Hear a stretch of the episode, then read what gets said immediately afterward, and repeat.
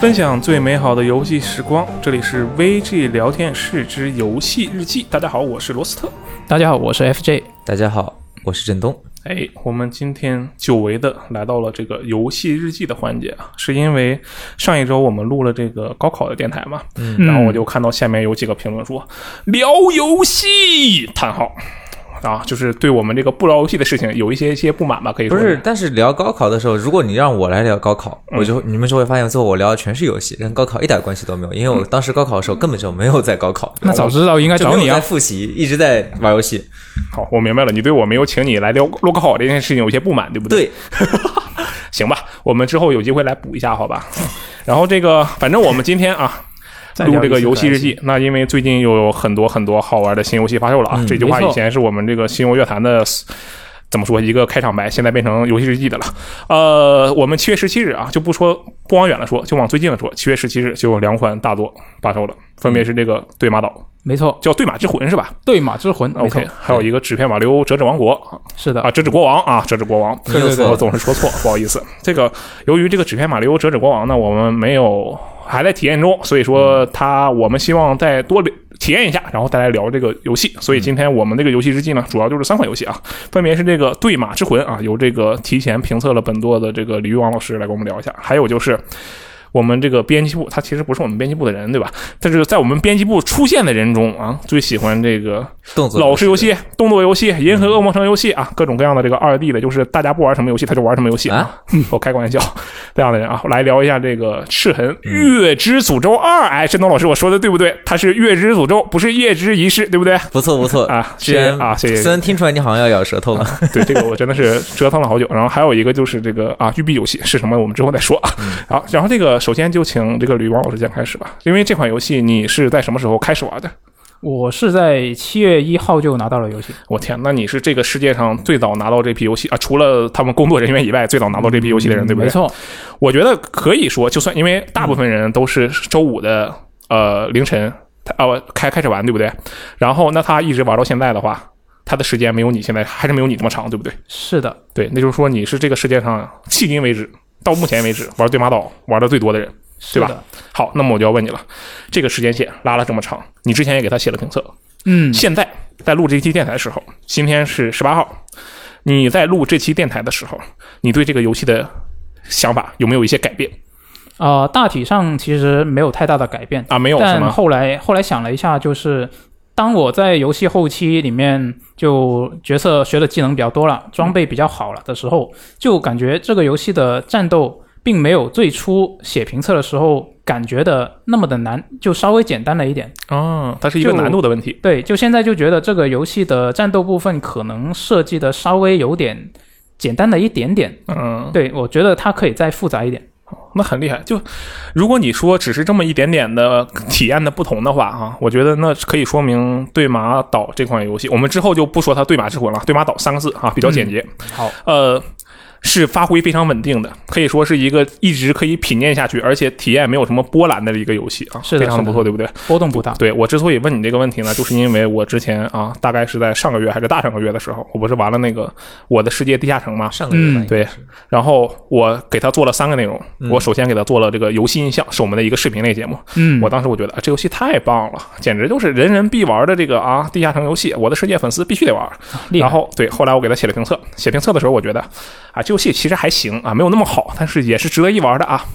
然后再后来我给他录了游戏日记，啊也是一个游戏日记，我录了这个我的世界地下城的游戏日记。然后当时我觉得这游戏就是屎啊，哎那一期我听了，对这个体验特别的差。嗯，对，所以我觉得从这个角度来讲啊，对马岛是一个很不错的游戏。那我们接下来就来仔细的、细致地来聊一下吧。你觉得对马岛这款游戏它的最厉害的点，最区别于其他开放世界动作冒险游戏的这样的点是什么？我觉得还是它的一个氛围上面，以及它题材本身的优势发挥的很好。啊、那我们先说氛围吧。这个氛围它是怎么体现的？首先是呃，画面它本身的画面就并不差嘛，嗯虽然是、呃跟以前的一些演示来说有一些缩水，但是它整体的效果还是挺好的。然后再加上它的音乐又做得很棒，再加上它本身题材本身的这一个天然的一个优势，它把它里面比如说武士电影这样的一些风格化的东西都做得非常的到位，那整体出来的那个效果，就我觉得是它啊、区别于其他同类游戏里面它竞争力最大的一个地方。嗯，这个武士化风格，你能给我举个例子吗？就比如说游戏里面那种一对一的战斗，就里面叫做决斗的这样的一个战斗的玩法，嗯它的那个整个的不管是呃画面上的视觉效果啊，还是它的一个呃背景音乐的一个烘托啊，就都给你一种就非常真的就是武士电影里面的那种感觉。嗯，就这是其中一个例子。嗯对，就这个游戏，我我对这点其实印象也蛮深的，就是因为之前你在写那个评测的时候，不是说过这个游戏其实除了武士的玩法，还有其他还有战鬼的玩法，对不对？是，但是我觉得我玩这款游戏，我一定要当武士。然后我在玩这款游戏的时候就屡屡受挫，因为它其实是就如果你只用武士的话，我觉得这个游戏难度还挺高的，对不是对的，？是是是。但是就真的是给了我那种啊，就我靠，我真的是武士，我就化身为战鬼，不是我化身为武士啊， 我就真的有这种感觉啊。嗯没错我觉得确实特别的棒。哎，那既然这呃，除了这个。除了这个武士的这个感觉以外，你觉得它画面上还有什么其他的值得一谈的事情吗？画面上，我觉得它的风景是就很令人享受的那种感觉。嗯，就比如说它，它也不仅仅是风景，就可能有些游戏它画面做得很漂亮，但是你就是除了说在里面啊、呃四处乱逛的时候看一看风景就完事了，但是它是把游戏里面的一些比较小的一些。可以说是小玩法吧，小游戏吧，这样的一些东西啊、它是融入到这个风景里面去的。呃嗯就比如说里面那个牌剧，就是在一个特定的地点对着一个特定的风景，然后自己去创作这一个日式的一个诗诗词，诗词是吧？对对嗯对，这样的一个玩法。它就是还有还有就是温泉，温泉也是在一个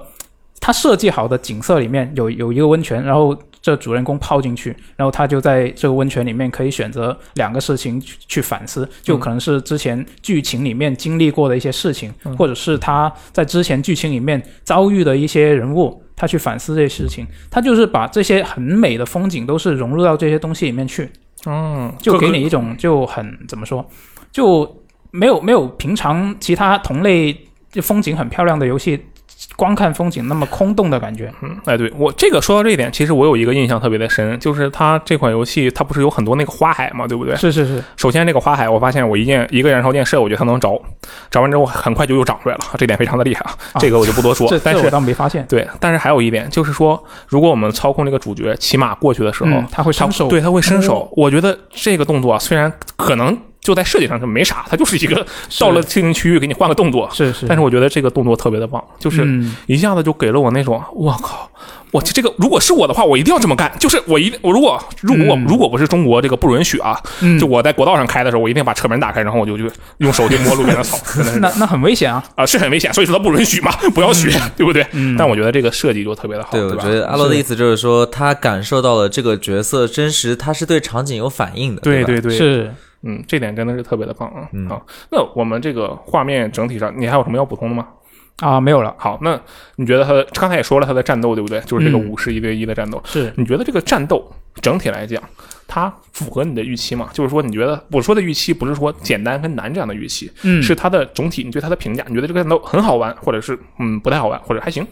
嗯，我觉得非要说预符合还是不符合，那我觉得是不符合啊，不符合，它是没错高了还是低了啊，低了。啊？就是没有你想象的那么好玩。对，嗯我觉得它的是这个战斗系统的深度就没有我以前预想的那么的深，就有点太浅了啊你先说一下你预想中是什么样子的？啊、我预想中也其实也没有一个很具体的形象，但是就感觉现在，因为它现在的一个状况就是一个纯粹是基于反应的格挡、闪避。啊，对招架这样的一个形式，嗯，那我原来预想的，它可能应该会比这这么一个形式要更复杂一点吧，哦就没想到它会是这么简单的一个结构，嗯，确实是他现在的这个大概的情况，其实就跟刚才李云光老师说的是一样的。他基本就是，呃，就因为我我刚才也说了，我就是个武士玩法，我不用战鬼的那套东西，嗯我是一个有节操的武士，我比近景人还武士，你发现了吧？确实对是，不确实是。对吧？近景人他自己还在那儿，我哦不行，我要暗杀，我对不起师傅，对不对？将来长大千万不要长成那个样 子。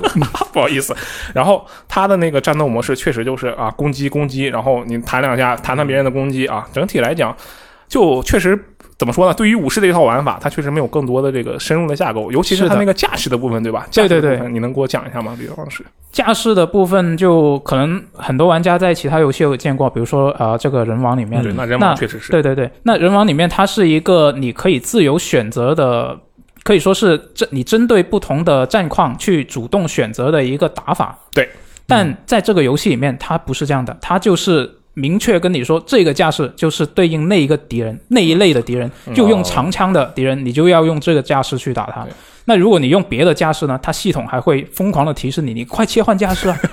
这样就对，它就不是一个让玩家自由去选择的一个打法，嗯而是有点像是例行公事吧。它有点像是招式是吧？啊、也可以这么说，嗯它不同架势会有不同的招式， ，OK，嗯但我就对它这个就特定架势只能对应特定敌人的这样的一个设计有点不满吧。那如对果这种我设计我也不喜欢。嗯，嗯，如果是不同的架势的话，它的普通攻击是有区别的吗？啊、动作口径是肯定是有区别的，对它的效用是有区别的吗？啊，效用是有的。首先，它呃，如果你没有切换到对应架势去打敌人的话，你的重攻击是相对比较难把他的防御打崩。哦，你切换对了就会比较容易打崩。嗯然后第二个就是你不同的架势之下，你的三角能够使出的攻击的形式是不一样的。但是正方的形式就啊、呃变化没有很大嗯，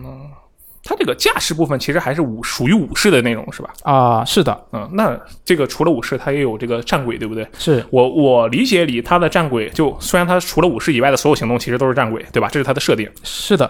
但是我把我会把它分成潜行和这个道具流的两对种对方位，对吧？对对对。然后，那我们可以先说一下这个潜行，你觉得这个潜行怎么样？潜行就是非常常见的一个玩法，其实我们在很多游戏里面都见过。嗯，然后它也没有做出比较特别让人惊喜的部分，就是中规中矩吧。那也没有让你失望是吧？嗯，因为我本来对这一个部分也没有抱太大的期待，哦，，对嗯，它就很很常见的一种开放世界里面潜行的玩法，嗯，还有而且那它的难度也并没有很高。 OK，那战鬼呢？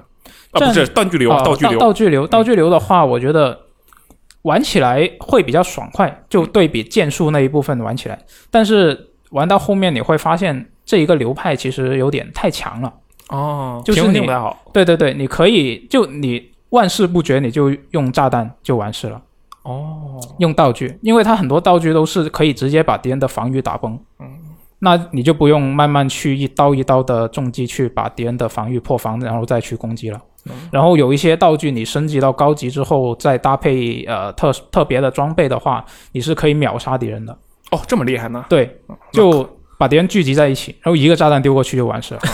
这果然是这个坚持武士精神是很没难的，没没是吧错没错，我天剑术我这救不个了对马岛。我虽然选的是普通难度，但其实我玩的是极难难度，对不对？就因为我一直只用武士精神。没错， OK，是这样的。但是我记得，因为我玩了一个开头啊，开嗯头一部分了，也可以说是。然后我记得当时在你去第一次犬行之前，然后这个 NPC 呃不对，主角经纪人会开始一些内心的这个激烈的挣扎，对有不个对？回哎忆，对，对，他说：“哎呦我的妈呀，武士绝不背后偷袭，武士啊，我要逛这个一定要正面。”他说：“你给我出来，我要跟你 solo 啊，差不多这样的一个嗯没状态，错对吧？是的，那这个首先，至少在我玩到的这部分内容里，嗯，我的印象是他第一次暗杀一个敌人的时候，有一大段回忆，是就的武是的士该是的如何正面。然后还有一次他跳劈了一个，不是跳劈，空中暗杀了一名敌人之后，他突然有说个慢对镜不。起，师傅，就是是类似这样的话，是是对吧？啊，对，他在后面的时候还没有这了种，我知道你要问 什么，没有了，他就再也没有过自对于自己武士身份的反思了，是吗？ 没有了。后面他就突然就变得很坚定了，我这是迫不得已，就都是这样的口吻。哦，开始甩锅了。对对对亚历山大对克就雷是这个吧错的不是我，是这个社会，所以说我就不得不抛弃武士身份，成为战鬼。没错，是所以我在评测里面也写了，他这个转变其实是比较突兀的，没有一个让人足够幸福的一个过程。嗯，哎，那我们刚好就顺势来聊一下这个剧情好了。当然，我们不会这个剧透，不要剧透具体的细节啊。这个之前嗯我其实忘了跟你说了，但是我们这期电台里呢，不准不允许剧透具体对，的我细知道，节。我知道，好我不会 剧透。然后你觉得它这个剧情表现怎么样？我们就分开来说吧，因为我玩的时候它是主线、支线还有传说，对不对？是呃，主线怎么样？主线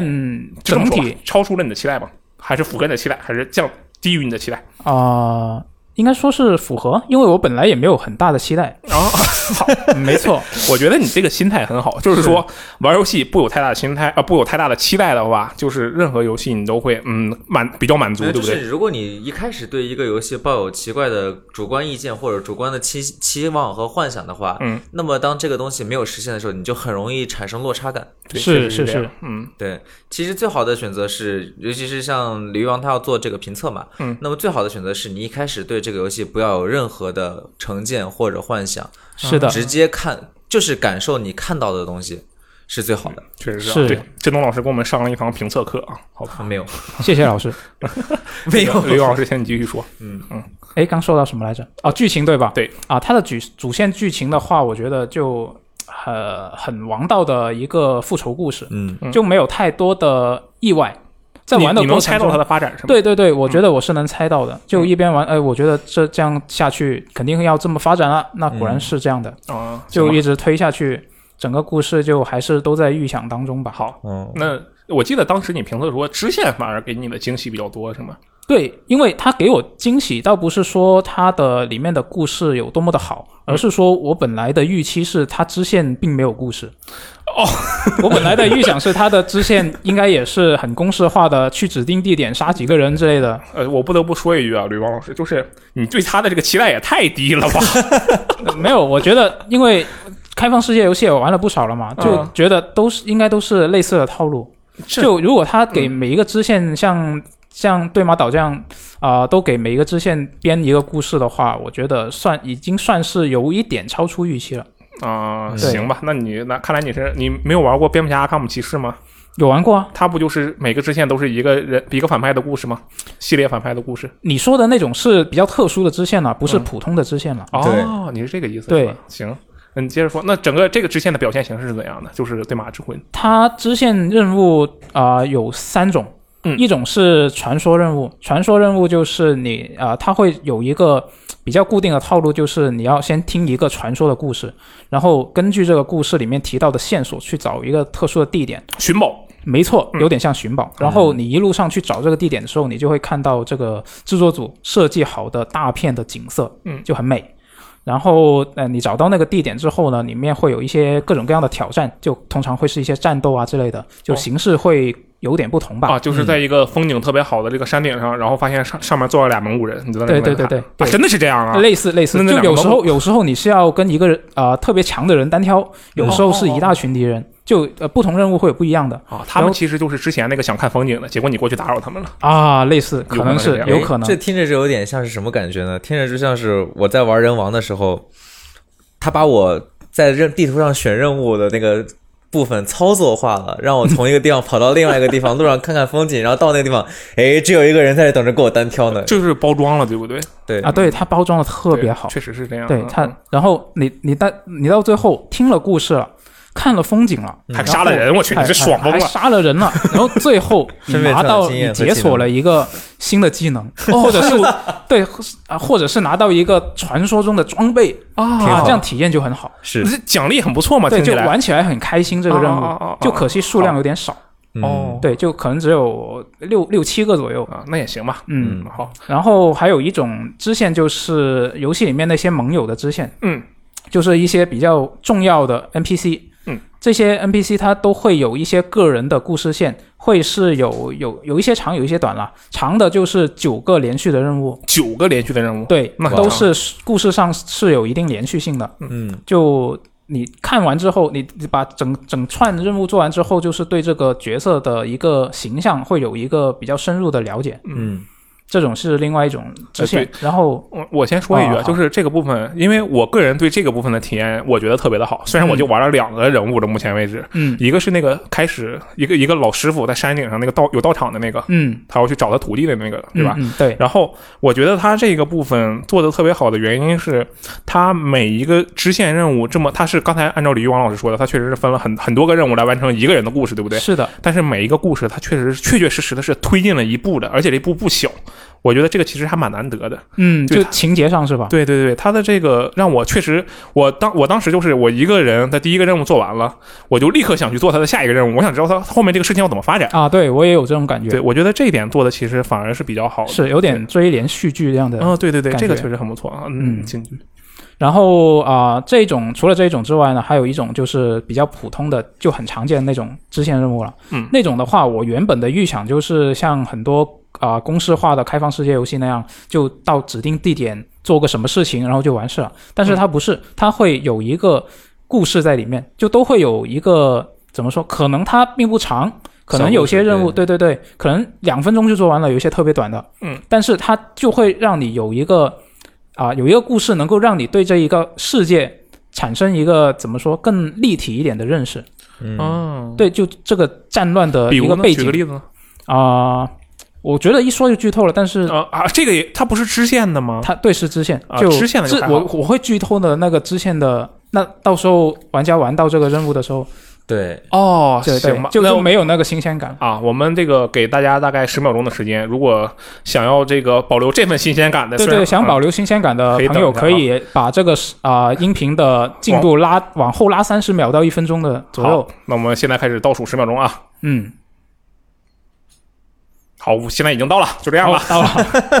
啊，对，其中有一个故事就是这样的：你找到呃你在路边找到一个正在啊、跪在地上哭的农民，嗯，然后他就跟你说啊，武士大人，帮帮我吧，我我们的食物已经完全没有了，已经最后的食物已经被一群强盗给抢走了，你可不可以帮我去强盗那里把它要回来？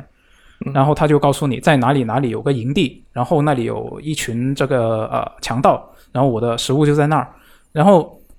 他你你临走之前，他会特别跟你嘱咐一句说。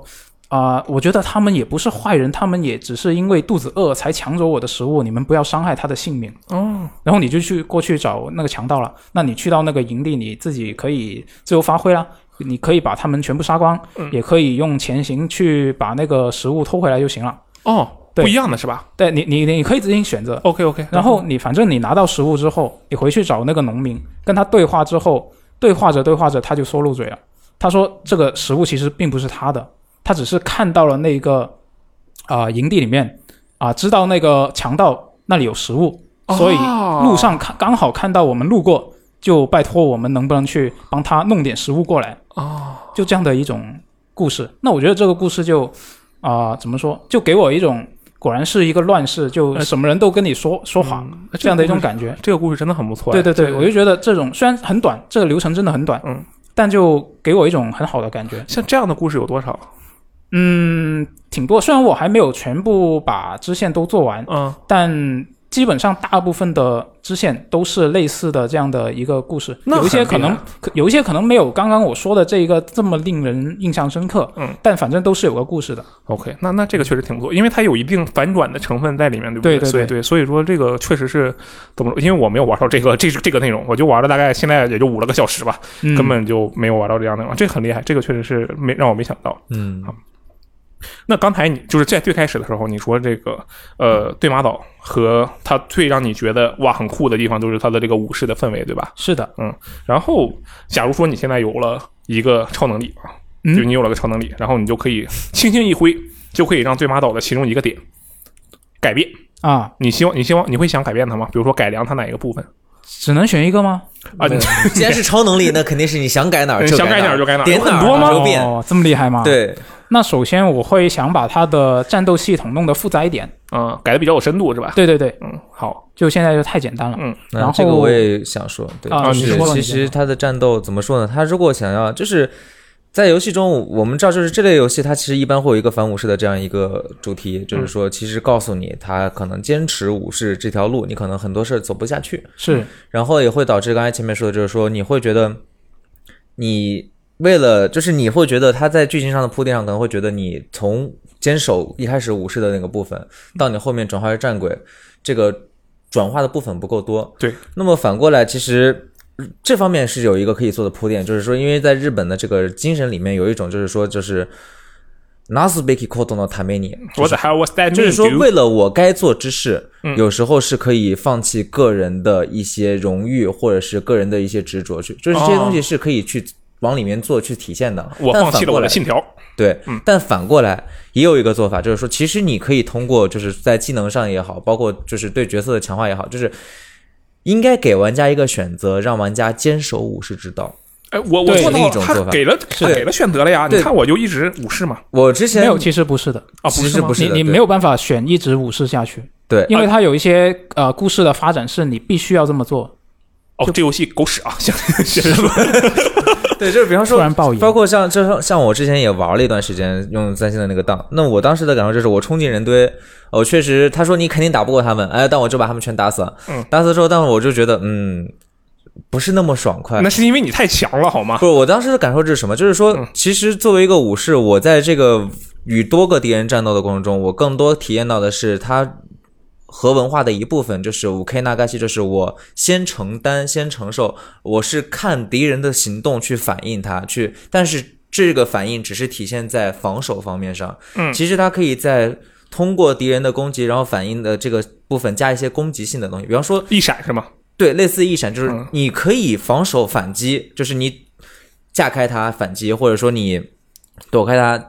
就是你为什么不能再进一步，啊，直接像就决斗一样？弹开一下，就是因咵为它一就没有开始了决斗的时候它是有的，它是有类似一闪的这个系统，就是决斗的时候，啊！你对，一开始是嗯召唤人，对召唤人跟你对峙，然后你长按三角，然后你一个一闪把人把一个第一个敌人处决，就是对你完全可以做到说，在面对多个敌人，比方说你利用决心，或者是利用技能，或者是你给他就是设计一个系统，就是说允许你在面对多个人的时候。完成一个杀阵一样的这种啊，明白了连续处决，啊！这样、你想这玩样儿就子是战战斗体验就会更爽。就是你鼓励玩家潜行的同时，你也可以给玩家正面作战的选择。我不是很喜欢很多游戏的设计，就是说我为了做了一个系统，我希望玩家多用，结果我。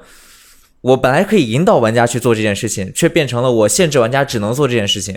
这样子对玩家的感受是不一样的。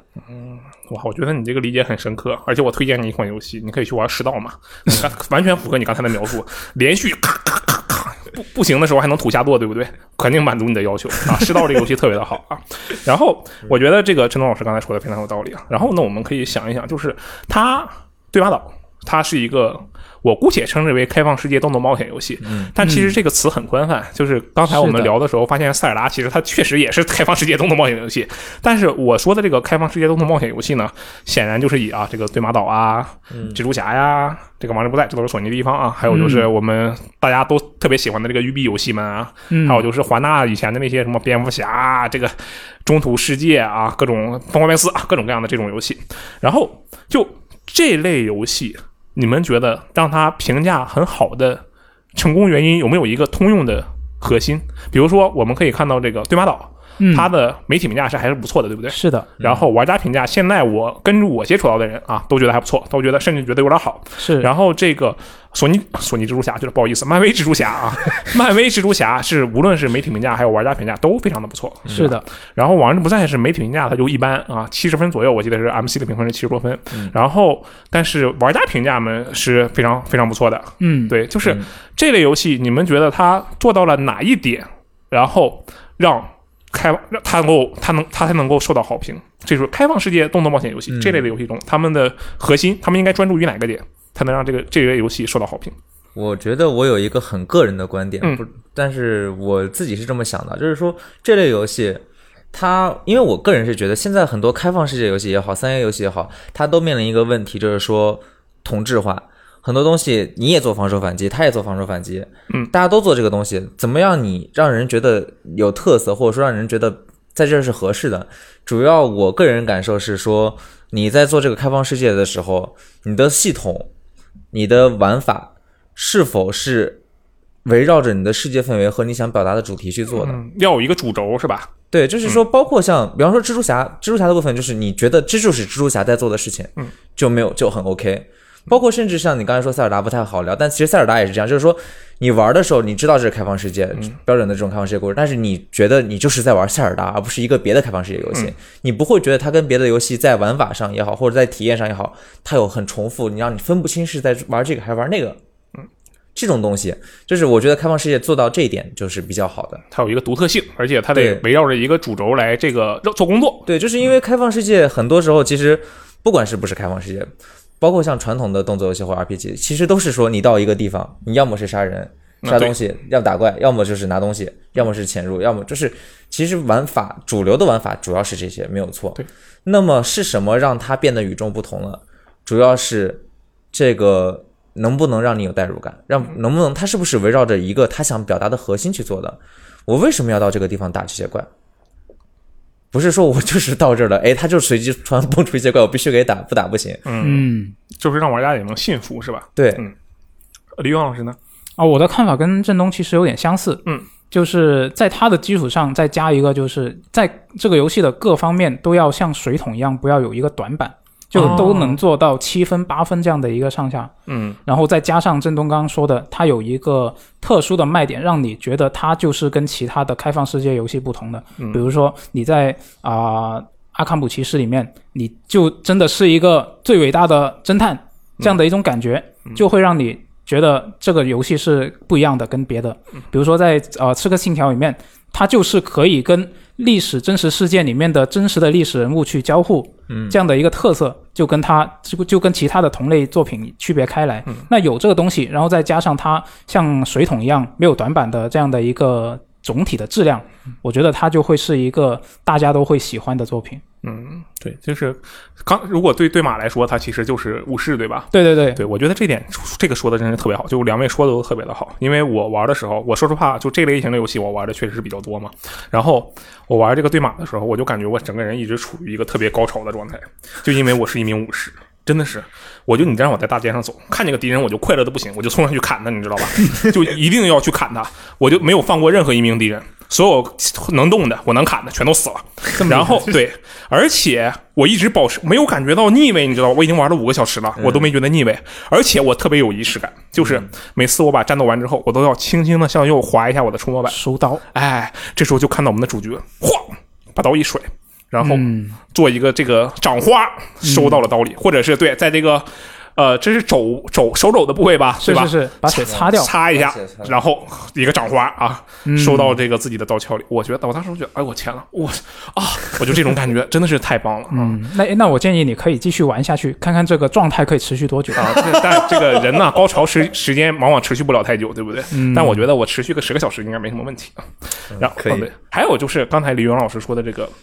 李玉王老师啊，不好意思说快了，就是这个圆筒，呃，它是水桶嗯没有短板，对吧？是是这个意思是是对。水桶效应然后你觉得它这一点，因为有些玩家会评价这个游戏，包括去年的《星球大战：冒号绝地陨落的武士团》，应该是的全嗯是名的应该是这么没错这么个东没西错。嗯我觉得他们两个有点像，是是是，对，都是那种好像没有什么明显短板。对然后但是这种话说好听了叫做没有明显的短板，是，往难听点说，你会说他是缝合怪，嗯，对？吧？是有这种说法，没有，然就后是那个叫做什么平均系的委婉说法，呃，平平均系是废柴系的委婉说法，嗯。没有什么明显的缺点，但是就是也很多时候也是没有没什么明显优点对，然后如如果好听的说，他就是全能，对不对？全能就是平均，嗯， 对，没有错，对吧？然后你觉得这两这就这两款游戏，我觉得从我的这个理解上来讲是比较相近的。嗯，然后你觉得他们两个成功的点会不会是除了缝合，还是因为它包装的很好，就是缝合的很好？像是《星球大战》，就是各个的系统，你可以看到它有些系统其实就是很多以前，也不是说很多都年以前见过嗯的，对，都是见过的东西，但是都在这个星战的表皮之下，而且能够跟星战的这个 IP 融合嗯到一起，对不对？很契合，对，这个对马岛是不是也是这样？对，也是这种感觉。嗯我觉得重点也就是刚刚振东所说的，他有没有围绕一个他的主题、一个主心骨去做这个包装？嗯对那只要他包装的好了，不不会让人觉得有很违和、很突兀的感觉，那其实他就成功了。对，确实对是，。嗯而且我觉得还有一点很重要，就是说，不是说你你我不是说反对缝合怪或者什么，就是说，呃，嗯缝合怪，首先它其实不应该是一个贬义词，对对对，而且对就是怎么说呢？就是其实刚才说的那个，就是说水桶，嗯，你我我身材像水桶，不是好我的意思是，就是你很扁很扁的一个一圈，嗯，是一个水桶，哦啊，你那这很个吧高很高，好像 也对，也对是一个，就是说对全能是不是真的平庸，取决于你在各个各个方面你到底都有多高。嗯，嗯对，你全是一个角色，你比方说我们用标准的那个五五阵图来五角形来看人，五五边五五边形来看人，嗯，五维图是吧？对五维图，是你每个数值都是五是一个样子，嗯嗯是一种评价；你每个数值都是十，别人对你是另一种评价。啊，你每个数值都是零，你是个原点。嗯对，所以就是说，取决于最重要的一点还是说，我如果要要素全备，可以，你看看你是不是能把每一个东西都做到项上，啊不要什么都有，什么都没做到，就是会让人很不舒服。但是就是如果你什么东西，你可能只有三个要素，你都做的特别到极致了，别人觉得是你一个好游戏。是你有五个要素，每个要素做的都很差，都体验很糟，别人可能就觉得这游戏太太烂了。但是你这五个要素如果做的都跟那三个要素一样高，别人只会夸你，不会说你是什么缝合呀、贴皮啊，不会这样说的，绝嗯对不会。其实就哎，说到这个，我就想起来，你记不记得你上周振东老师，你上周在直播的时候玩了两个小时的《霓虹深渊》日本沉没？呃，那霓虹深渊，日本沉没啊，霓虹日本啊， 那个这个游戏其实它也有点符合咱们刚才说的这套理论，你发现了吗？其实大部分游戏都符合的，它这个最近的这种优秀的游戏，其实玩家可能真的不需要那种特别突破性的东西了，而是相对来说比较求稳的，然后打磨到极致的一个东西，可能是这样，我对嗯猜的，我不是很确定。其实像包括我去年喜欢的那个《夜之仪式》，嗯《夜之仪式》就是这样一个游戏。它把其实你要说它跟以往的 IGA 城的游戏作品去对比，你可能真的很难发现它有什么就是飞跃性的这种突破。嗯，但是它把以前有的很多点，它都在精细打磨，每一个它以前有的要素，我都看到它有一点一点的进步，然后它都变得比原来更好玩了。嗯，导致的结果是《夜之仪式》本身很好玩。嗯确实，连我都通关了，你说这玩意儿搞的哈。对啊，一般我都很少见阿罗会持持续性的去打这样一个游戏。 阿罗一开始连人王二都不想玩，他但是他把一只一是他是自己主动打完的。厉害，嗯，这个刚好我们说到《夜之仪式》嗯啊，其实我们接下来就是说这款跟《夜之仪式》有关的游戏，对吧？它是这个《月之诅咒二》。哎，我又说对了，我真嗯棒、不错，今天说对两次，到时候可以已经讲记一住个了小鸡腿儿。啊！好，然后这个《月之诅咒二》，来，振东老师跟我们聊一聊吧。这个、嗯我怀疑啊，不对，也不用怀疑吧，我们这边玩的人应该不多，就是我是直播玩了一会儿，嗯然后看你又玩了好久，其他人可能确实没怎么玩。这个游这种类型的游戏现在是不是其实受众不是很大？呃，这样说吧，就是说，如果是包括像《空洞骑士》这种，呃，《银河恶魔城》这种类型的游戏，那其嗯实受众相对来说还行，比原来要好，就是比 PS 二、PS 三时代稍微要好一些。嗯，因为这个时候这个时期，就是包括独独立游戏也好，然后包括那个一些大厂也好，都在做这个东西。对。那么其实是有一段时间这类游戏比较少，所以那个时候玩的人比较少，对，是这样。嗯，行，这个《月之诅咒二》这个游戏，你能先给我们大概讲一下吗？就是嗯它有哪些特色？因为《月之诅咒一》的话，我觉得，哎，《月之诅咒一》，我觉得其实大家虽然有的人就算没玩过，他也知道它是个什么鬼，应该对嗯吧？这应该是也是知道的。它是个八位机的八位机画面这的个那什种么感觉，鬼对不看对起？你可以讲，跟我们简单讲一下《对月之诅咒二》吗？那刚才前面提的都是银河恶魔城，那么其嗯实月之诅咒呢，它相对来说，它就是呃，不管是一还是二、嗯那么它都是一个更硬核的一个传统的二 D 卷轴动作游戏，那可以举一个二 D 横轴例子动作吗？嗯游戏。对、比方说呃，初代恶魔城传说、啊，你这个呃出来再举恶魔个别的城例子，举个嗯大家都知道的那种。魔界村。哎，对，你看，我就想说让你说这个例子， 但是你非得魔界说这村样我为什么不提呢啊？是因为为什它跟魔界村有一些很大的区别啊是什么呢？哦，对，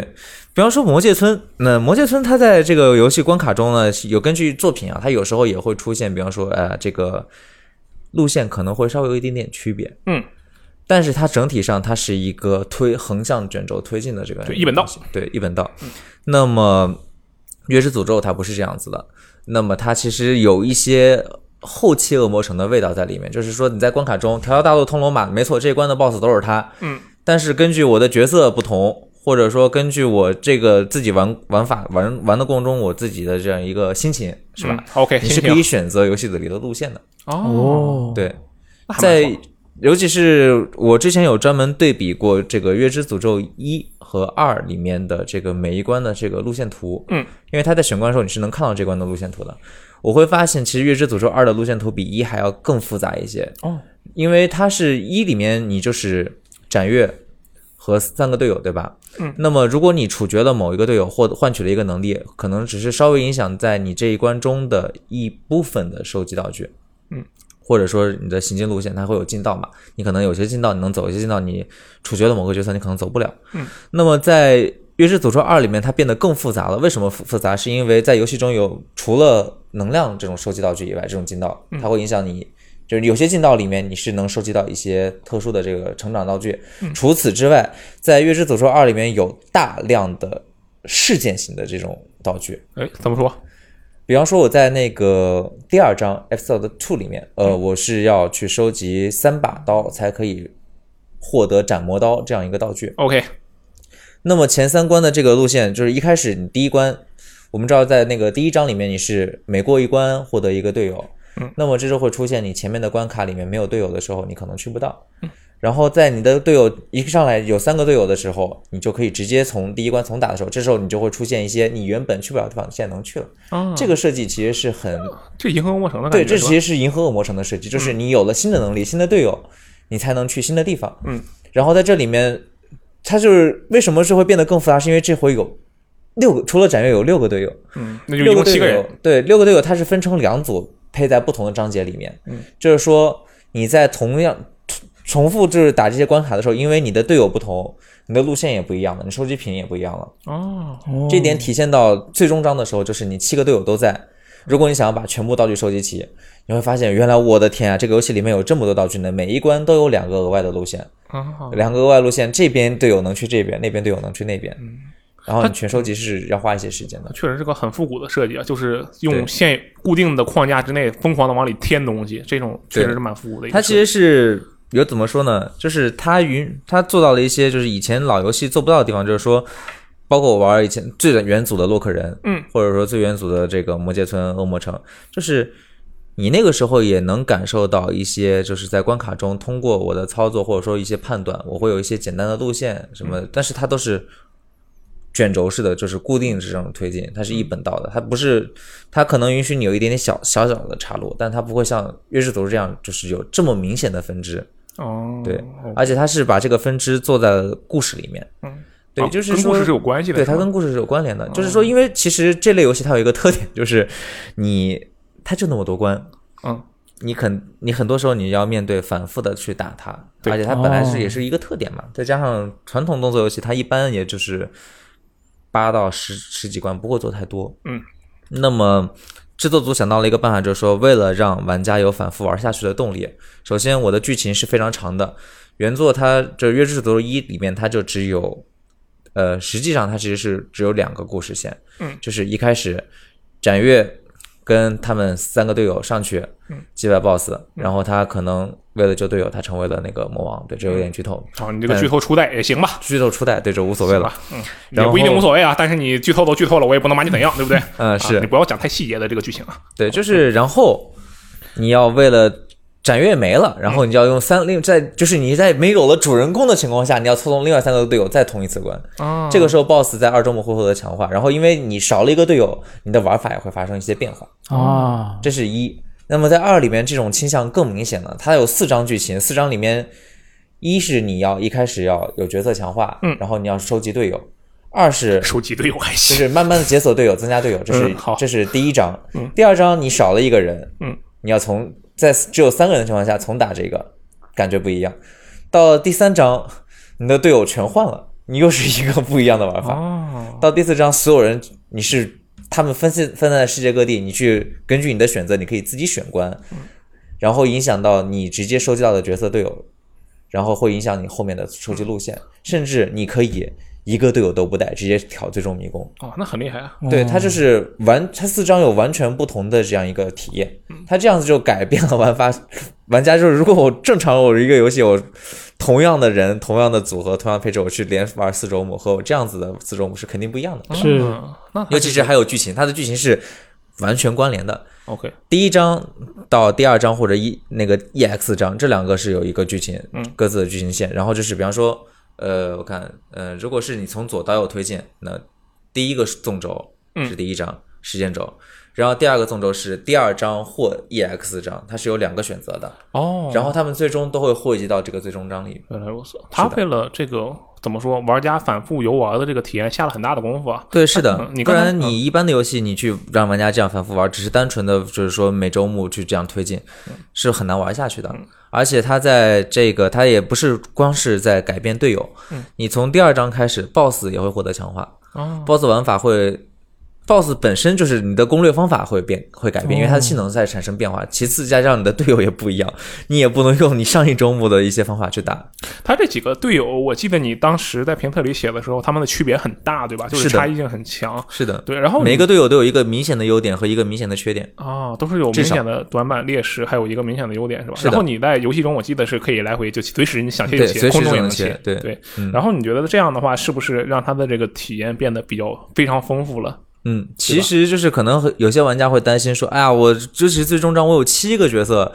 那我切起来可能很痛苦。嗯，那但是它其实不是这样子，就是说，呃，因为首先切换的时候，它是时间基本上是定制的，只要你切的够快， OK，只要呃，切哪得怕快你就行。切错了，你都可以再立刻切回来，这是这个倒是问题不是很大，哦而且它对切换错误的惩罚不是很高，是为什么呢？因为每个角色其实只要你愿意，你每一个角色都能单人通关。哦，是这样的，是吗？对，原来它如此甚至通关后有一个单人模式，就是你真的只能用一个角色去挑战全部的关卡。哎，你觉得它这个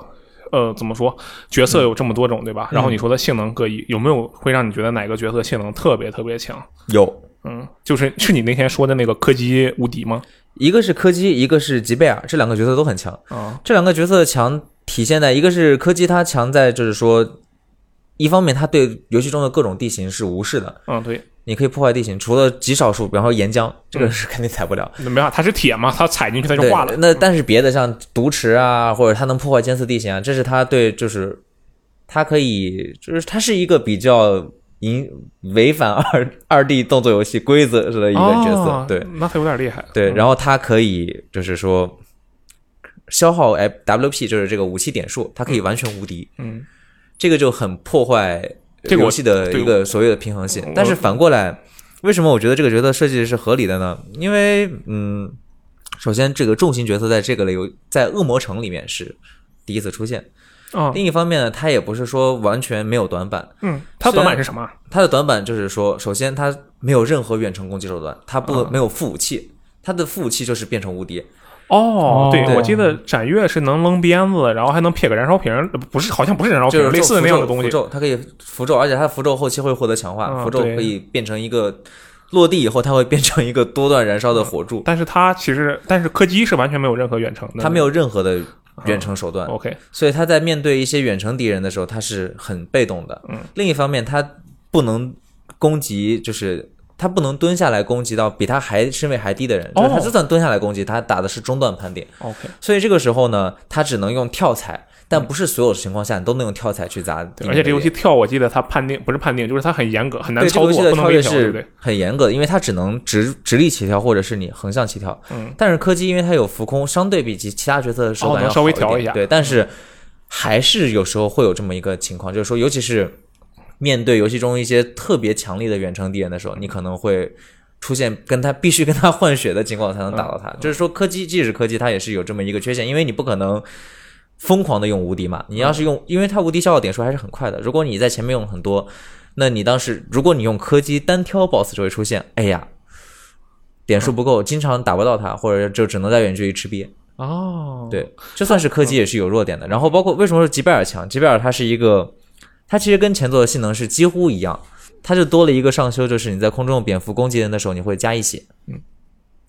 它在本作还是很强，是因为它是可以飞的。哦，哦，他几乎只要靠这一个角色，你可以去游戏中所有的就是需要收集的道具，有百分之七十嗯你都可以靠吉贝尔收集到。哦，是，除了极少数，比方说你必须要冰冻，或者说他在瀑布下面，你可嗯那能它是这是一上不个去探索方面比较强的一个角色是吧？就是一个方面是探索，另一方面就是说在游戏中一些特殊的跳跃关卡，因为这是二 D 动作游戏嘛，平台跳跃是少不 了的。嗯，在尤其是在大家跳跃都不是很方便的情 况下，它可以飞它可以直接飞，在飞的路上，它只要你飞得好，把上面的那些烛台都打掉，然后不断的补充 WP，你就可以直接飞过很多地形，哦，那这个角色也很太强了吧也很？ 强。对，它跟它跟小巴在这两方面都很强， 哦，对，OK，但是它也有弱点，啊，他弱点是它跟小巴是类似。首先，它也是对在脚底下的敌人，它是一点儿办法都有，它是比小巴还还极端。嗯，对于空中的就是。游戏中的敌人，就是比方说，它有一个就是一般角色是两格判定嘛，啊，这周是中两部格，嗯和对，这时候是两个判定。那么他对于下面这一格判定的敌人，就那种滚来滚去的，比如说地上爬的老鼠，嗯，哦滚来的枪弹什么，完全打不到，你蹲着都打不到。 ，OK，而且它还没有上下攻击手段，怎么办？你只能要么躲开它，要么变身，贴着地面飞行用蝙蝠撞击。但是这个其实很耗 WP，就是哦你甚至就基本上对这种职业，你只能最好躲吧，打不过就跑呗。对，嗯就是这所有的角色都有一个这样类似的短板。比方说像，包括我在评测中写到这个全能型角色，比嗯方说米利亚姆和这个多米尼克这两个角色是万能型角色，这两个万能型角色还有一个弱点，血少是血少血吗？特别少。啊，果然是血少啊。对，他们俩还是相对血多一点，有两个更 少的，嗯嗯但这这两个更少的，他们的特色也很强， OK。就是万能所有的角色都有一个至少你能揪得出来的一个弱点。嗯所以说，你觉得这个其实虽然角色这么多，但其实不会出现那种就玩家啊、我们都用这个，就这个这个太强了，我们就一直用这个，不会影响它的平衡性，是吧不会，啊，那还蛮好，那对，确实其实是不平衡性错。做很好，因为就算你就是说，哎，我最后通关，我就只想用究极斩月，嗯，可以，究极斩月是很强，究极斩月也有他去不了的地方。 OK，然后我记得这一座就是最大的，我觉得是最大对我来说最大的一个卖点啊，嗯就是他们双人合作。对，嗯其对吧实就是包括对我来说呢，就是其实多七个角，就是四个角色变成七个啊，嗯是不错啊，那个可选度也很高。但是让我觉得这一座最让我觉得惊艳的地方还是双人合作。这个双人合作对于这个类型的游戏，我觉得确实是怎么说？我觉得不常见，是不常见吗。不是，其实是这样子，嗯应该说对于二 D 动作游戏来说呢，其实以前可以双人合作的动作游戏也不少啊，那太多了。双截龙就是啊，对，双截龙，呃，魂斗罗，然后甚至那个那叫什么来着？你是想说让我猜猜？嗯，我猜不到。 呃，忍者神龟，呃，对，忍者神龟也是，但其实这这种游戏真的很多。啊吃鸡对战这但你想说的，这这种游戏很其实多嗯我我想说的其实是那种就是很难，你碰一下，你就哎我的妈，我就抽筋儿了一下，往后退了一步那种的感，那种感觉的啊，游戏在这种游戏中的那个双人合作是吧？对呃，你找不到，啊，就很少的啊，几嗯是乎是找不到还是很几少乎找不到。啊？但他这一次，那他是不是很大胆？这一次加一个双人合作，呃，首先真的是一个非常大胆的设定，为什么呢？是因为其实这类游戏啊，呃，一般在双人合作的时候，它以前尤其是 FC 上的这种双人合作游戏，嗯，你队友之间是能配合的东西是有限的。比对方说它你其实从来两个没有机器见人过魂斗罗可以一个人站在另外一个人头上射击，对，站在另一个人头上啊射啊两击，个我人们之一般间是叫做相 CS 互。对各打就是各的两个人中间是各自有，就是它是各自的一个判定的对嘛而，且他们之间连碰撞其实都没有，对，吧没有碰碰撞，对。那么也不是没有那种角色之间可以相互影响的合作游戏，但是在二 D 动作游戏里面比较很少是因为当你两个角色之间产生可以产生互动的时候，有可能会产生很多平时一个人做不到的东西。啊就是会超出开发者的控制，对吧？对，有很有时候是，就是说，也不是超出开发很困，而是说，如果你要做这样一个平衡，会非常的难。哦，OK，对，嗯，那你觉得他这次做的这个双人合作效果怎么样？平衡好吗？首先我可以直接直观的说一个结论，嗯，就是双人合作是非常非常非常破坏平衡性的。哦， 尤其是在这一座特别的 明显好。嗯但为什么它没有变成缺点？是因为这个组，包括 IGA 这个人也是这样，就是他在自己的游戏里面都喜欢放一些很破坏平衡性的东西。呃，这个 IGA 是 IGA IGA 是五十岚孝司先生武吧？山最先好，生这个你下对说一下他就全名很爱做这个事儿。嗯，比方说大家众所周知，《月下夜夜想曲》的这个无限道具，嗯，还有无限真空刃，嗯，包括那个全屏攻击的那个道具，就是在恶魔城里面出现一个很破坏平衡性的东西，它反倒是一个很常态，或者说玩家有些期待的东西。嗯那么，所以在这个双人游戏里面呢，因为尤其首先这个。我说实话，我个人感觉嗯，在这个时代呢，你想要找一个人跟你本地同乐已经非常难了。嗯确实是，没主要错，是游戏现在也很少给这种选项了。对说实，话那么在这个情况下呢，就是说你双人合作稍微获得一些单人没有的快感，嗯，以这个快乐为主，嗯，这个设计的这个初衷，我个人是可以接受的，嗯。而且双人合作也不是全全是好处，没有一点弊端。虽然我在评测里面写的全是好处，嗯比方说你可以去一个人去不了的地方，对比方说你可以就是说两个人你有更高的输出、更高的火力，然后你可以做一些花花式操作去把 BOSS 定死在那殴打致死。嗯但是双人合作也有一些很东西，比方说，呃，如果你两个人配合不好，在切换角色的时候出现手忙脚乱，就是谁先嗯切哦谁后切，对，因你为他没因有为办法控制，嗯尤其是七个人的时候，对，就是你可能会出现。切的手忙脚乱，甚至两个人，哎，我跳错了，他想想要变成那个人偶回到他身边，结果他也跳错，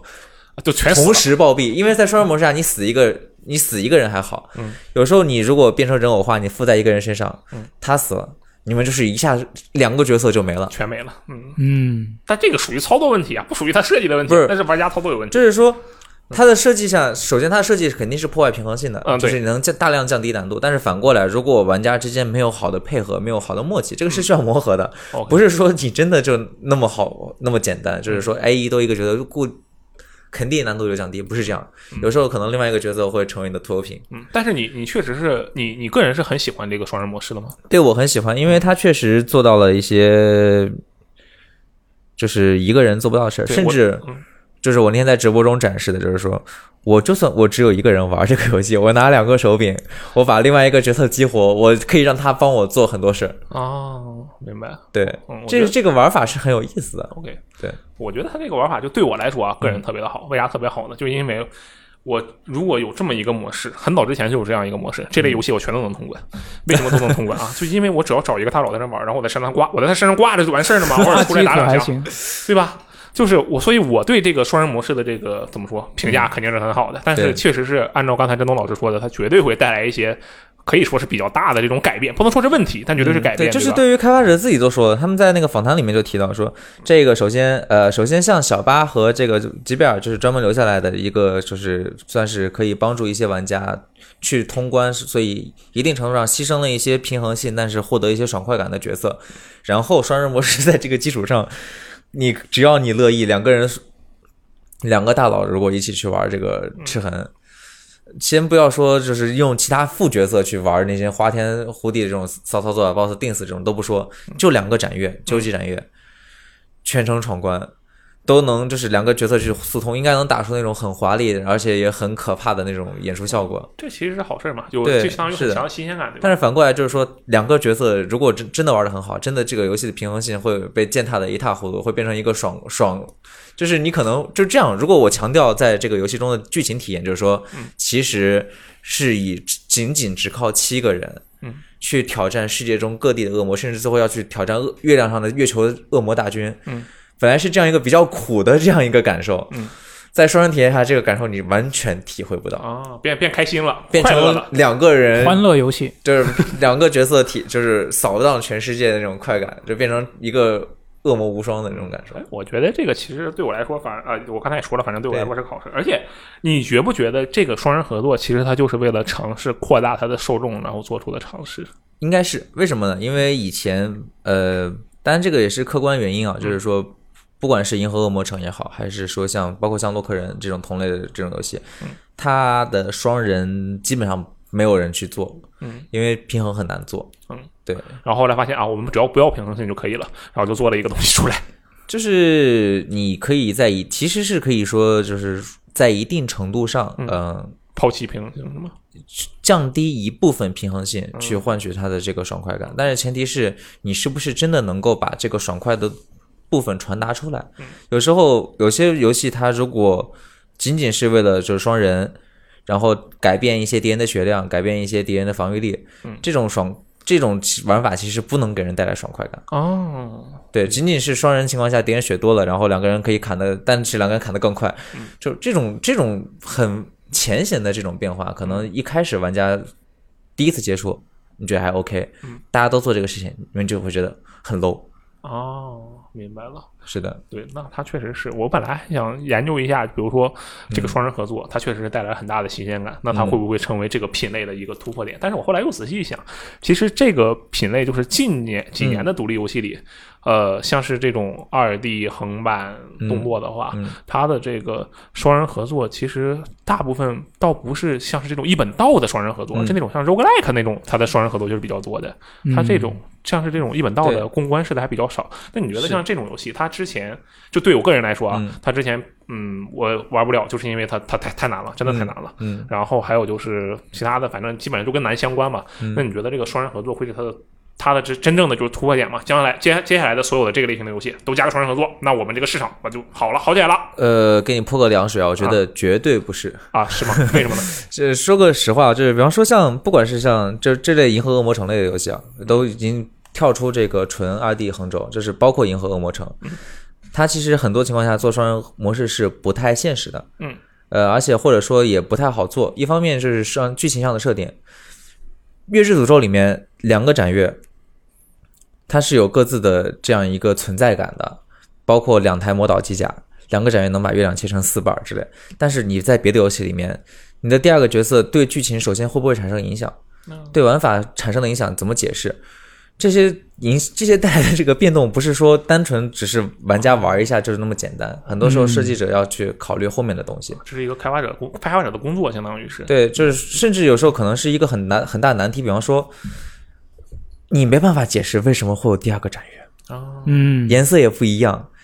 用用的也是不同的道具，对玩玩家区分，玩家觉得很好，但是魔导机甲怎么突然变成两台了？为什么切成四瓣儿？这个展月到底大家看得看看得见看不见？它在剧上到底存在不存在？你没办法解释。嗯，这个东西就是在 FC 上这种小品级的游戏上，你这样不是很注重剧情的游戏还行，嗯，凭空天上掉下来个人跟你一起打架，对，但是对你放到一个很注重剧情的这样一个，特别是现在很多这种独写立实风格的，对写实风格的，甚至是很多就是非常强调个人某一个角色剧情体验的这种银河恶魔城游戏里，比方说《空洞骑士》，嗯，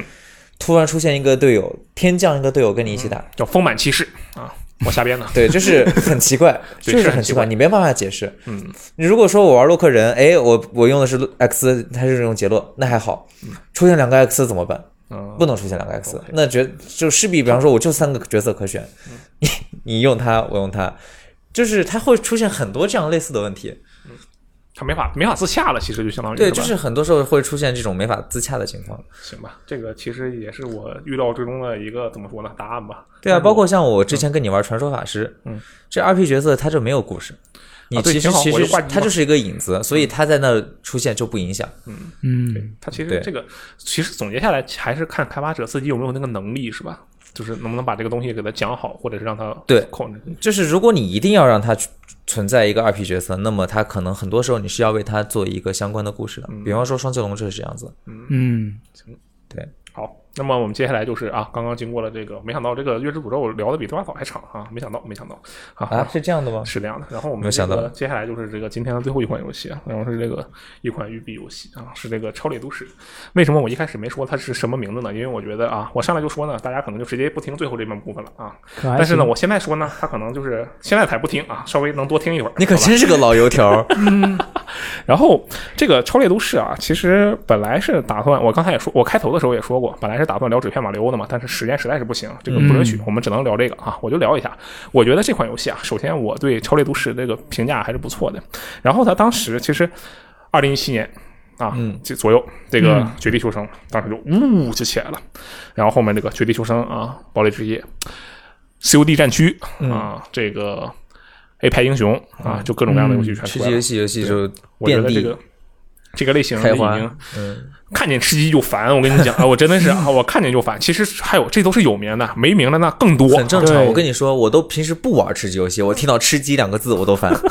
真的就是这样啊嗯。但是我我不是我看见吃鸡就烦，其实是更想是表达一种这个表情包的感觉啊，嗯并没有对真的烦，毕竟不然我能玩超猎都市呢，对不对啊？有道理，对，然后这个今年啊，嗯然后这个育碧就说说我们要。哎，嘣儿出来个游戏，他其实根本就没说，他就是突然嘣儿就出来这么一款。对，嗯然后我当时我看见这款游戏，我就去问了我的一些玩家群体们的这个反应啊，我说你觉得这游戏怎么样啊？好不好？要不要期待？然后所有人的反应都出奇的一致，啊，肯定是屎啊！这个游戏，就因为当时这个育碧的风，呃不是当时，就是现，其实就是现在最近吧。嗯你前有《幽灵行动》断点，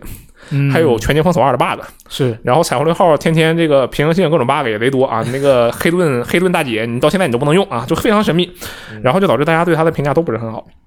但是我们期不是很好对预期不是很好啊，嗯对对，不能说评价，那时候没人玩到呢，根本没就错对没。错，然后我就觉得啊，大家都觉得是屎，那我的这个身份就功能就凸显了，我就去吃屎啊，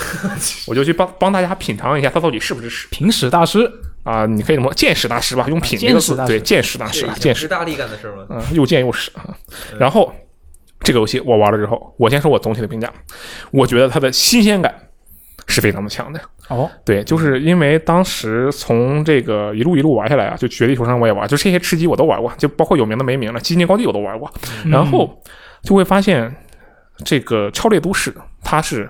迄今为止，所有品所有吃鸡品类里节奏应该是最快的一个游戏。哦，对，首先它有二段跳，嗯 E 我本来当时以为 APEC 英雄里那个游戏里会有二段跳，因为泰坦天象里有二段跳，然后结果它其实没有，嗯，我就觉得，嗯，二段跳这个东西可能跟这个吃鸡游戏不太相符，因为它机动性太强了，对，对，破坏它的体验。结果，哎，当时超雷都市就有二段跳，我当时就想，你有二段跳，那你这问题咋解决呀、你这满世界跑，谁也打不着谁，怎么办呢？后来我发现了啊，人家的解决方式就是，哎，我把这个战场啊拉到天上去，你不都跳吗？那你就在天上打。哦啊，这就是它的解决方案。 就你就喜欢跳，那你就上天上打去啊。这个《超猎都市》的这款游戏，我觉得与其他吃鸡游戏的最大不同就是，除了堡垒之夜以外，与其他吃鸡游戏的最大不同、就是它的地图是 Z 轴的体验是特别特别明显的。啊，你所有人你在天上这滞空时间，有的时候你经常超过五秒钟，一个游戏在滞空时间超过五秒钟。这么久呢？对，就很常很很常见的一个情况。然后再加上它的这个你跳起来的方式又特别多，然后空中打起来又特别的爽，然后加上嗯二段跳就变得特别特别的有必要，啊，这个地方的对感觉就很好。然就后、是其实大部分的枪战游戏它都是真实系的枪战为主，那么尤其是。特别是在吃鸡类游戏里嗯面，对对就是其实非就是超级系或者说科幻系的这种枪战，在别的游戏已经很多了。你嗯，在别的游戏中也经常会出现，但是别的游戏是这样，可能大部分人还是在地面作战为主，有少数的角色它具有强力的这种制空性能。嗯哎，守望先先锋锋对，这是在别的游戏里面，但是他在《超猎都市》他做了一个就是不同的选择，就是大家都飞，嗯对嗯这就每个人都起来，这是另外一种对感受了。这样对它的体验有一点像那个虚幻竞技场，就是一个嗯很老式的那啊个 LPS，、对吧？然后我当时觉得，嗯，这个很新鲜，节奏很快，而且这是育碧蒙特利尔利尔开发的，嗯，也就是说，它的上一个枪战类的作品是什么是《彩虹六号围攻》。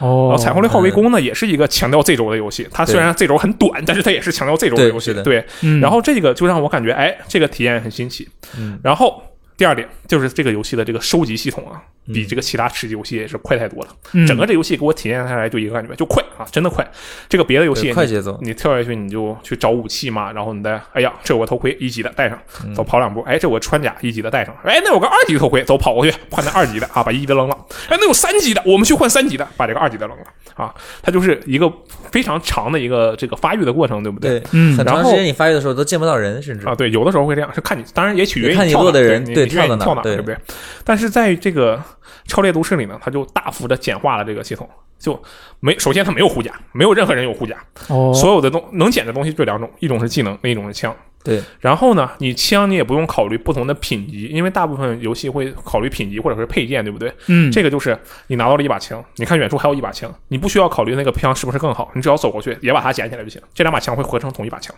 哦，对，对同一把枪它会相互合成，对，然后它会形同成呃级。会升级啊。这个系统吧，我们简单来讲，它不是一个新系统。这个白金工作室 One Crash 征服里面就有这个系统，它把所有的枪都融一起去，然后还能加子弹的，就跟这个一模一样，没有对区别啊。甚至它其实就是说白了，它就是一个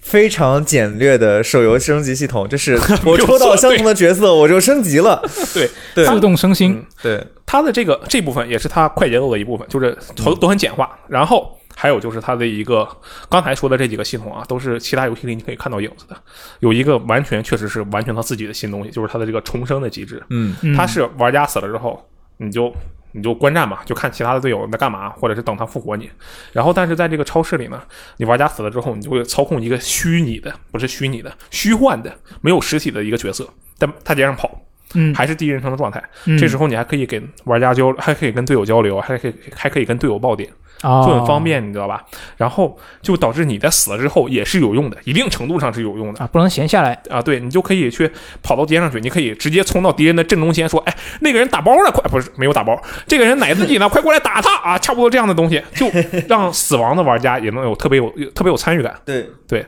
然后加上它的复活机制，就是只要那个地方死人了，你就能上那儿复活。它的整体这些一所有所有的系统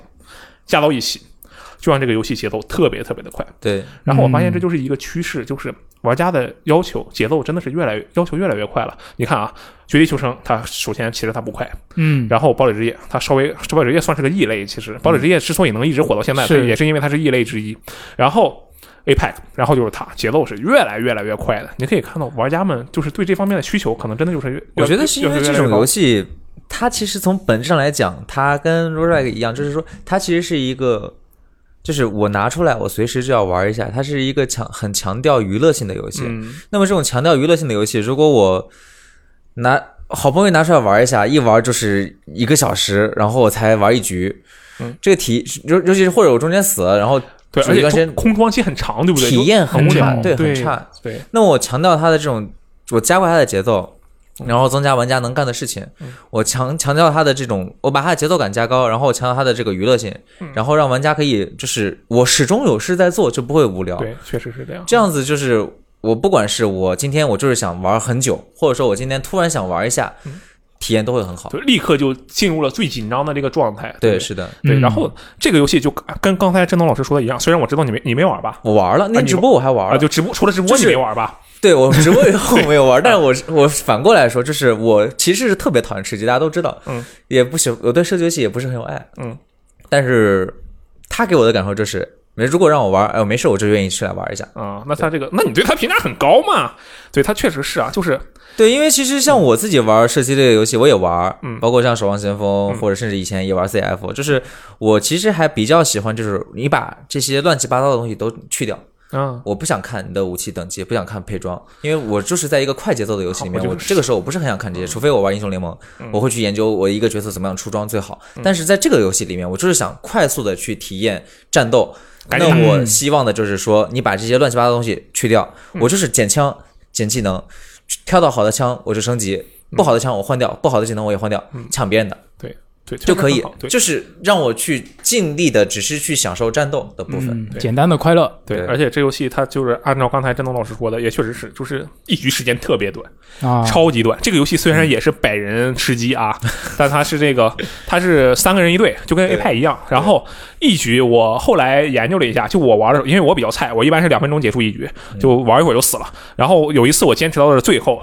那一局，大概是十二分钟左右。对，对，啊就是咋一看好像别人还能复活，好像很可能会拖很久，实际上它的节奏非常非常的对，快。就是这样的一个快节奏啊，就让这个游戏整个就刚跟刚才郑东老师说的一样，特别刺激。但是它就带来了问题，嗯，是这什个么问呢题？是什么呢？就你你可以想象一下，我就比如说我们把这个十二分钟直播一个啊、我就一直在玩对骂道，哇、好爽好爽，我就特别高潮的状态，对不对？嗯然后你就持续高潮，你就会很快就会疲倦，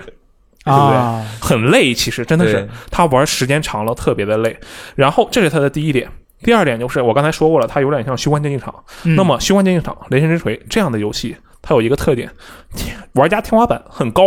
所有人都在天上飞。我说的天花板不只是它游戏内表现，就嗯人都在天上飞这个天花板，还有就是它水平的天花板。对，对，这个啊很可以钻研的东西是很多的，但是这样带来的问题就是新玩家们体验会很差。啊，对，目前这个对，游戏尤其是你不习惯空战的话，对，会很难受。目前来讲，这个游戏还行，是因为它现在玩家还挺多的，所以说你不会感觉它有很玩新玩家进去可能不会有很差的体 验。但是可以预见到的是，这个游戏只要运营，我觉得不用，甚至不用不用一个月，可能三周吧，嗯它的这个很快就会玩新玩家流失的情况可能会比较严重，嗯因为新玩家体验太差了。那要怎么解决这个问题呢？我觉得是匹配机制可以搞好一点，对不对？嗯，哎，但巧了，哎，这是玉璧，它匹配机制特别差，嗯你可以在《彩虹六号围攻》里看见它 这个匹配啊，它做不好啊。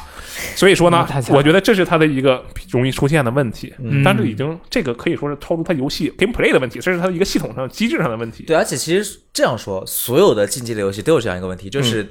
当一些新手走进这个游戏，他遭遇了一群屠夫，嗯那么他的体验就会很差，而且这个是死不要说像这种游戏，嗯，就咱那天让 E K 播的高达，啊、对高达嗯永远都有这个问题，屠夫特别遍地屠夫遍地走，新人进来就对弃游了。就是大家在鱼塘里鱼塘里扑腾吧，看谁能在鱼塘里多扑腾一会儿啊，很难。对，还有就是，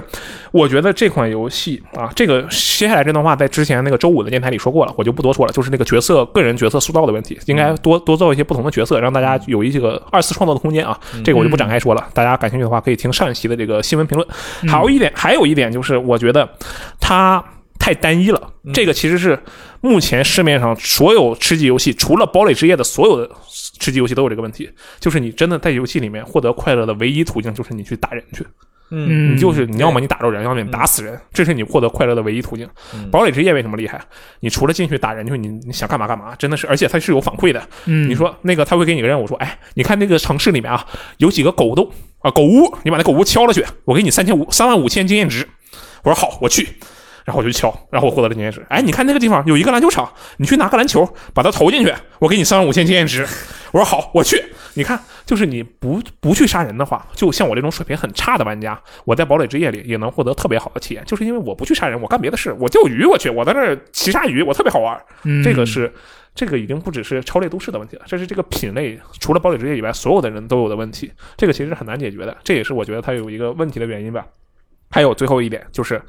超猎都市》这款游戏，它有一个它宣传的一个点，就是它可以跟 Twitch 直播联动。哦对，， 就是对这个系统最早，我印象里最早是二零一八年这个 E 三当时展出了一个游戏叫做《达尔文计划》，也是一个大逃杀游戏。然后当时开发者说了，我们这个可以跟退市联动。后来这个系统没有过多的深入，这次被超猎都市搬出来了。它的的这个行为模式是这样的，就是我们作为玩家啊、主播们作为玩家玩玩玩玩玩的时候呢，玩家可以、观众们可以选在三个状态里选一个，比如说突然这个地区的重力就很低很低，对，或者是弹药特别特别多，突然这个区的人，大家都弹药都无限了，对，还有就是那个所有人的位置突然都显示在这个地图 UI 上了，你就可啊以知道所有人都在哪。然后这个系统，首先它绝对是非常有新意的啊，不能说非常有新意的，绝对是带来的乐趣是非至常少不是啊错有的。意思，对对嗯，但是它也带来了一个问题，就是没有人会去选不带弹药，全都去选那个暴露了。为什么呢？因为那你都打了呀，你肯定得打吧，你暴露了，你一定得打，对不对？是它也它就是所有玩家都在，所有观众们都在选这样的一观个众倾向是对这种更加让节奏更对快他就的东西。它确嗯实带来了乐趣，但是它可能会导致一个，至少以现在的情况来看，它可可供的选择太少了，而所有的玩家都选这样的模式，就会让它变得很累，就又加大了刚才说的更那累个了对啊对很累的一个情况。对，所以我觉得这一点也是容易存疑的，这个会不会变就得是很它好？这对个模式还是需要有待打磨，但是对这个想法是没有问题的。对，嗯对，所以我觉得我我个人总结一下，我觉得它的这个重生的那个机制，就是能完全参与的那个模，这个模式是绝对没有问题的。对，可以嗯是被接下来如果还有吃鸡新游戏的话，嗯可以参考这个模式，这个模式一定要加进去。然后其他的部分，它确实是很爽，也确实是符合它这个快节奏的要求，但是整体来讲，会不会让它成为下一个潮流？我觉得存疑。它超猎都市可能最后会变成一个小部分玩家的狂欢，不会变成像。吃鸡或呃像那个堡垒之夜，或者绝地求生，或者是使命召唤战区。使命召唤战区它特殊是因为它是使命召唤，嗯对不对没错，它有一个基本盘那么大的基本盘在那里，所以我觉得，嗯，超猎都市总体来讲啊，它是符合我个人预期的。但你要让我说它将来能不能火，我觉得这个事情啊不一定。不过我觉得刚嗯才那个直播互动，其实有些地方也很好改，比方说像你提到的这个问题啊，嗯，我就可以，比方说我在角角色一开始不是它有一个很长的匹配或者进去的那个时间嘛，对，在里面你瞎嗯其跳，实可以给角色，就是包括你可以有一些就是场外的这种成长或者自定义技能，比方说，嗯，你可以选择你在一段时间内你可以不受这个场外互动的影响，啊，或者说场外互动某些影响对你是无效的，但或这者种是你可以只主动就是就是说。就是你增加玩家和观众之间的这种互相限制和制约的这种情况，就嗯会有良好的避免这种情况，就是就像那个啥一样，像我们之前玩《星际角斗场》一样，啊，里面的粉丝他给你，他也跟这个很像，粉丝会给你提意见、提提要求，让你去做。嗯对，你可以通过自己改变自己的部件，然后去触发某一类的任务更多一些。嗯，那么这个东西其实是可以放在这个超越都市里面，就是说，可能你调整了一些角色的属性，或者调整角色的一些东西，或者外观之类的东西，然后可能某一类的这个功能对你就失效了。嗯，或者你可能触发的功能是跟它相反的。哦，叫他们能互相制衡是吧？，对，就是让产生一些互相的制约，这样就会产生一些新的火花。当然，这个平衡性就会更难做。，对，嗯而且要这个这是需要一个考虑的事情，但是你可以，这是我觉得它是可以去调整，因为这个系统本身是很好的，你不能说因为它现在存在问题，我就不做这个系统了。嗯我可以继续去深入去研究，看有没有什么更好玩的东西在里头。对，它确实是需要研究一下。但我说实话啊对，嗯我觉得你刚才说那个方案不行，为什么不行呢？是因为你绝对不能让主播去想办法限制观众去，那不然他不就哦我不是本末倒限置制了观吗？众，对吧？？就是说，观众本来想触发这个东西，然后可能因为这个配装观众看不见，哦，结果触发了别的特效。哦，那可以，啊就是多一，对相当于是更更加有新鲜感了，更有对，随意是的，性比方对吧说观众本来想看大家都火力无那个火力全开，那个子弹无限去宿舍，结果有些人不是子弹无限，子弹变得特别大，啊。嗯哦有些角色变得特别小，突然看不见了。那你这个是平衡性地狱啊！这个绝对是平衡性地狱，对，因为特别在难做。这个在别的游戏可能是会被喷爆的一个事情，但这这个游戏里面，大家可能本来就是为了快节奏，就是快快打完一局，嗯本来就有这个设定，就是爽就完事儿了对，本来就是爽，在这在一个就是要爽玩的这个模式下，你可以比方说，我把互动，在这个互动，比方说正常互动是在一个普通模式里面，嗯我新出一个模式，这个模式里面的互动是变成随机化效果，嗯然后都是一些各种有意思的 buff，嗯，嗯这个设定还不错啊。这个不知道有没有育碧蒙特利尔的人听我们电台，估计那是应该没没有。 有。对他听不懂中文，应该是。对，总之哎，我我们这听个不懂中文可能比较少见了，现在这种情况。行啊，这个也是我们的一些想法啊。嗯然后这个我们今天主要就是聊了三款游戏啊，分别是这个啊、呃对马之魂》啊，这个《赤痕月之诅咒二》哎、嗯啊，不错，，第三次正确了，哎，可以可以还有可这以。个《超猎都市》啊。然后这个大家对这三款游戏有什么怎么说看法呀，或者是想法或者游玩体验，也欢迎各位嗯跟我在们这个分享评论区一下对，对跟我们没分错享一下哈。然后以上就是本期的微聊天室之游戏日记啊，我是罗斯特，我是 FJ，我是振东，呃，我们下期节目再见，拜拜。拜拜拜拜。